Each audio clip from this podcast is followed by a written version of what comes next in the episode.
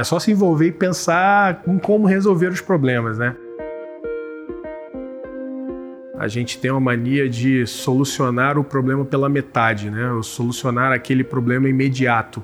Mas a gente não resolve realmente os problemas, a gente não vai atrás da causa do problema. E isso acontece, vai acontecer de novo, né? Então, a gente teve um problema é, de entrega numa determinada região e aí nós fomos lá e resolvemos o problema.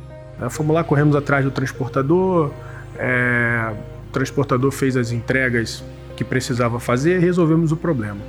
Mas nós não resolvemos a causa fundamental, nós não fomos atrás do que precisava realmente resolver. Dois meses depois, né, o diretor da região ligou com o mesmo problema. Né? A gente resolveu aquele problema ali imediatamente, mas a gente não, não se perguntou por que, que a transportadora está atrasando as entregas, o porquê que a gente não está fazendo as entregas no cliente. Né? À medida que a gente fez isso, a gente acabou com o problema da região, porque a gente identificou uma série de problemas que estavam acontecendo na região que a gente não tinha identificado. Antigamente a liderança ela precisava ter muito feeling, né? Muito feeling, muita experiência, e acho que hoje a gente começa a partir para o líder coach, né? Então, fazer as perguntas corretas. A gente precisa, a nossa liderança precisa fazer a pergunta correta para poder ter e não se contentar apenas com a primeira resposta. Né? Às vezes a gente faz a pergunta e se contenta com a primeira resposta. Não, mas por quê? Né? Por quê?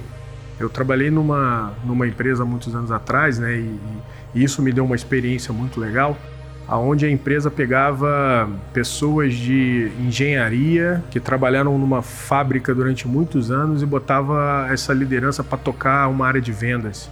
Aí a pessoa dava super certo, mas por que, que a pessoa dava super certo? Porque ela sabia como trabalhar a gestão, ela sabia como trabalhar, é, fazer as perguntas corretas, ela sabia como resolver os problemas. Então eu tento trazer um pouco disso para o meu time, né? É, é, fazer as perguntas corretas, é ensinar a, a eles, né? Isso às vezes incomoda muito a liderança porque eles não estão acostumados a receber tantas perguntas. Mas com o tempo, quando eles veem que isso é para melhoria do negócio, para melhoria do processo, é, eles entendem e começam a fazer isso com o time dele.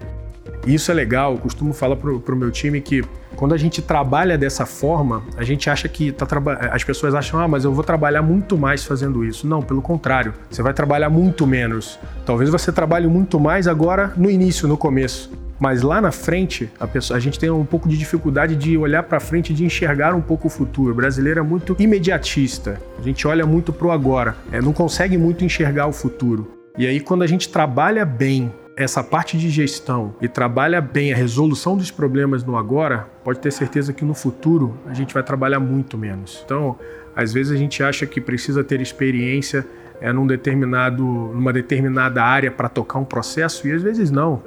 Às vezes, se você souber fazer, gestionar e souber fazer as perguntas corretas, você consegue se dar bem numa, numa outra determinada área que não seja a sua.